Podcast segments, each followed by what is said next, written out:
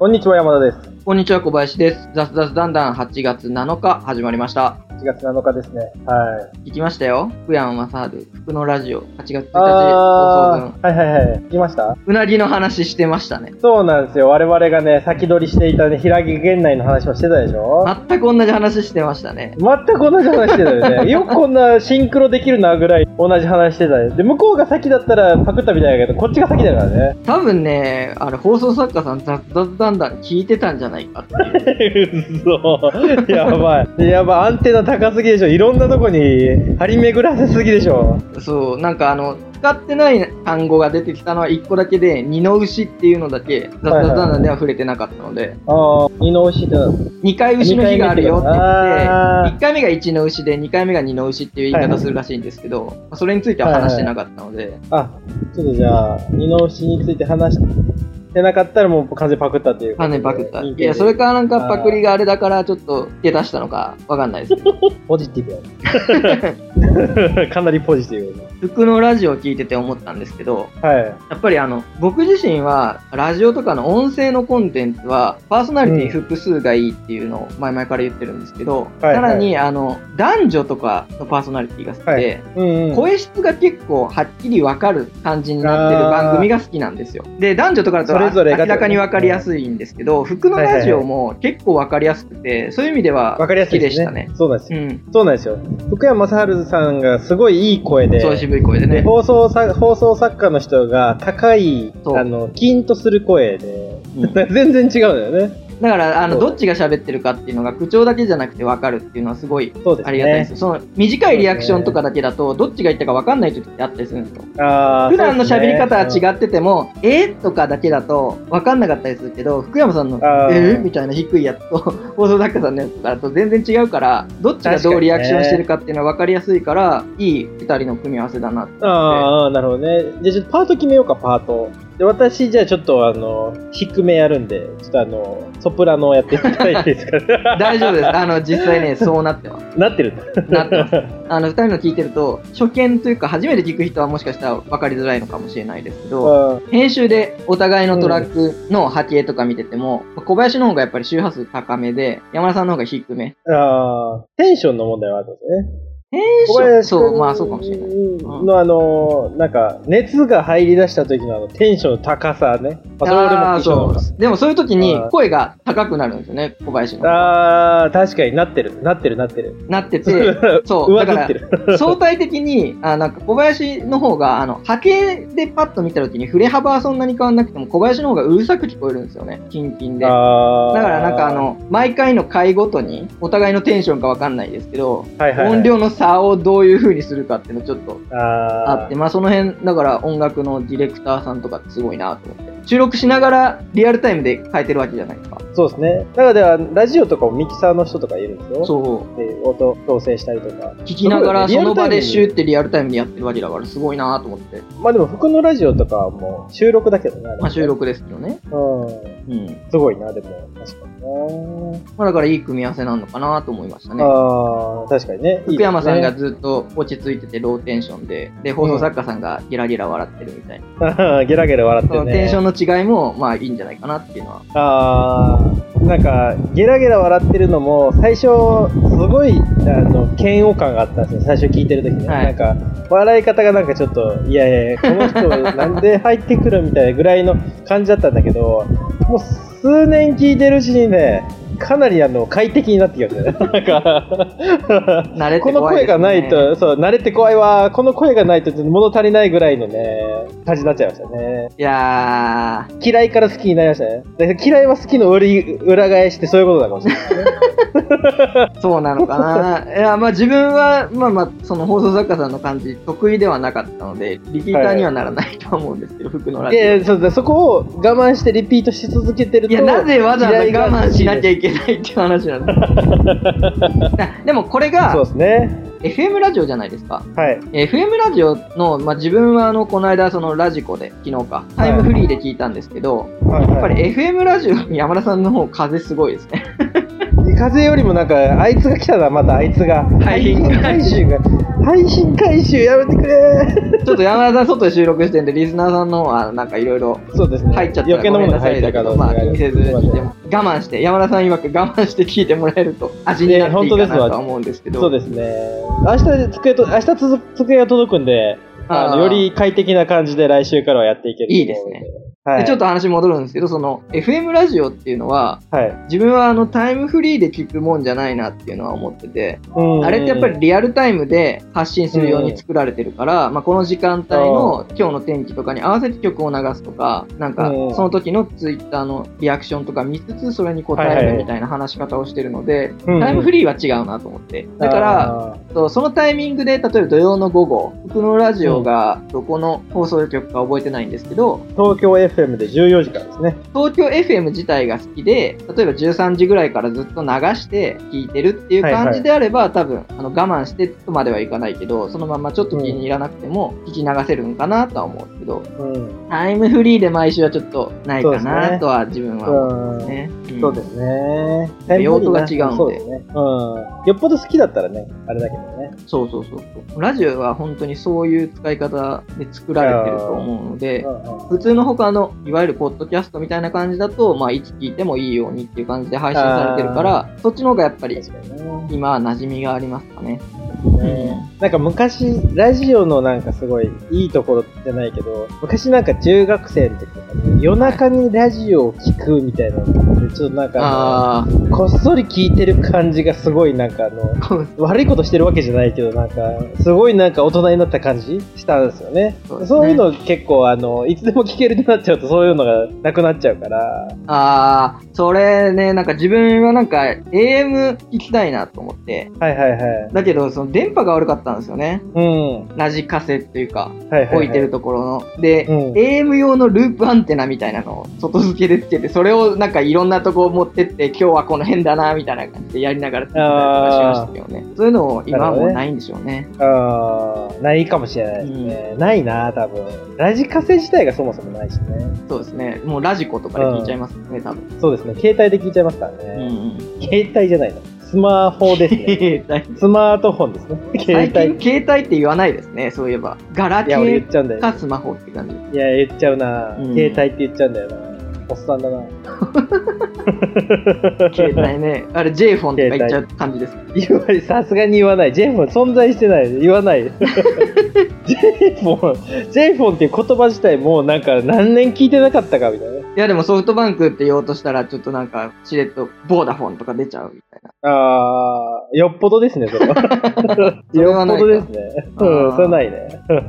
なるほどね。まあまあまあ、雑々してるんで、今日の本題の方に入っていこうかなと思うんですけど、はい。え今週のテーマが定期的にしていることっていうことで、はい。まあ、さっき話したラジコもそうなんですけど、うんうん。サブスクリプションっていうのがもう最近主流になってきて、定期的に支払いをするサービスっていうのが、山田さんもね皆さんも結構あると思うんですけど、これ怖いのがね、放置してて支払われててみたいな感じがいや、本当ですわ。めっちゃ払ってるわ。ううん。本当嫌だわ。嫌だわっていうか、これ習慣、習慣化っていうよりはもうなんか、もうあの、勝手になってるって感じだからね。だだからそれを勝手にじゃなくて、意識的に定期的にやってるんだよっていうのを理解することによって、もう不要だと思ったタイミングでちゃんと解除していこうぜっていうような話をしたいなと思っていて。重要ですね。重要ですね。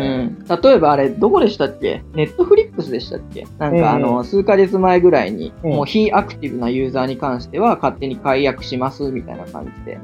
やってましたね。なんかそういうとこから無駄に取るのは違うみたいな感じで。ああ、そうですね、うんあれ、あれなんだよね。あれももう完全にプロモーションなんだよね。そうそうそう、イメージ戦略ですよね。そう。あそこまで規模が大きくなっちゃったら、そういうことやっても、なんだろう、減る数よりも満足度を上げる方がお金取りやすくなるから、正しいんだよね。正直、あの、うん。あれをね、ちょっと勘違いして、ちっちゃいサービスがやっちゃうとね、すぐ死んじゃうか それはら。思います。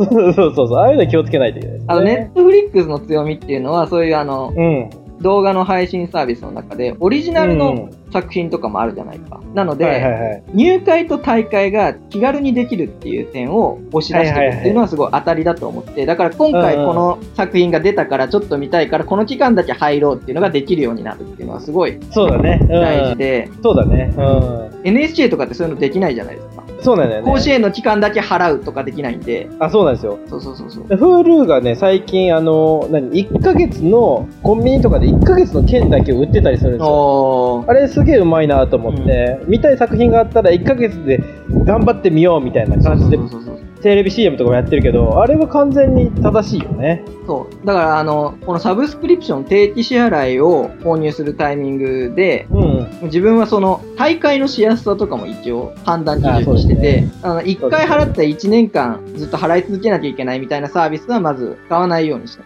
そうですね。まそれ、その話でいくと、昨日ちょうどね、あの、はい。サプリ、飲んでたなんかサプリを、なんかあの、成長作用のあるサプリみたいなのがあって、えーまだ成長されてる成長っていうのは、あの、伸びるじゃなくて、あの、お腹を整える的な？うん。脂肪、あの、脂肪を出す的な？あなんかいらない脂肪を出す的なやつをね、はい。ずーっとね、購買してたよ、サブスクしてたんですよ。うで、気づいたら、全然飲んでなくて、もう数ヶ月分溜まってたんですね。えー。あ、やばいやばいと思って、で、いくらと思ったら、月5000円とかだったのね。びっくりして、おー5000円も月払ってると思って、もうすぐ解約やと思って、解約あの、しようとしたら、い。ページに入れなくて、やばいと思って、で、問い合わせというか、うん。そこのサイトで問い合わせしたら、なんかそのはい、ページに入るのに、パスワードのやつを、またあの、なんか、電話しないといけないと。はいえ、パスワード電話するんやと思って電話して、で、電話したら、じゃあメールで、あの、新しいパスワードを送りますって言われて、いや、嘘でしょと思って、パスワードで、で、あの、やって、そのページに入ったら、解約は電話のみって、いや、さっきの電話ですればよかった、みたいなな感じになって、で、電話番号見たら、さっきの電話番号と違う電話番号で、あそう、その電話番号を電話したら、全然つか繋がんないよ。ーであ最終的に1時間ぐらい待たされて、繋がって、で、解約されると、今、あの、キャンペーン価格で安くなってるのが、今後適用されなくなりますが大丈夫ですか？って言われて、いや、5000円、キャンペーン価格やんやと思って、いろいろなんか衝撃を受けて、ー速攻解約して、うんできてよかったですね、解約。いや、できてよかったけど、すげえ大変だった。なんかシャンプーとか、ネットでシャンプーとか買ってたのも、なんか電話だけだったし、電話ってやっぱね、まあ、あの、企業側としてはわかるんですよ。なんか、ちゃんしてほしくない。その、あの、解約してほしくないっていうの。わかるんですけど、ユーザー側から取ったらね、結構しんどいですよね。もうだからよっぽどサービスが良くないと信頼感出ないですよね、そういうの。そうなんです。オリジナルだだったり、何かしらないと。だから、あの、自分が迷ったら、解約方法とかで検索も一応かけて、似たようなサービスがあった時に、迷った時に、解約方法とか見て、複雑そうなとか、なんか電話とかメールで問い合わせみたいなのがあったら、もうそういうとこは除外するみたいなうんうん。ことは一応してますね。いや。いつでも入って出てっていうの大事ですね。結構小林くんがまとめてる小林くんが入ってるやつ？ああ、結構入ってるね、意外と。うん。意外と入ってた。そうそう。意外と入ってるね。なんかあの、自分一応定期的に家計簿的なのつけてたりするんですけど、サブスクのやつちょっと更新止まってたんで、これを機にちょっとやってみたんですけど、まあ、うん毎月で換算すると7000円ぐらいサブスクで払ってるんですね。でも、その下の、どんな時も Wi-Fi も払ってるわけですよアクティブで。って考えると、まあサブスクをどう定義するか分かんなかったので、一応その固定で払ってるもの、通信費。一応、なんだろうな、僕の中でサブスクの定義としては、生活インフラに関しては、サブスクとはまあ別の帳簿につけてる、うん。帳簿っていうんですかね。あの、家賃とかと同様の方でつけてるので、まあ参考として、うんうん。あの、今共有する資料には書いてるんですけど、通信費はそうですね、携帯と、あとはネット回線で、うん。固定回線とモバイルルーターで、まあ1万円ちょっうん。結構ですよね。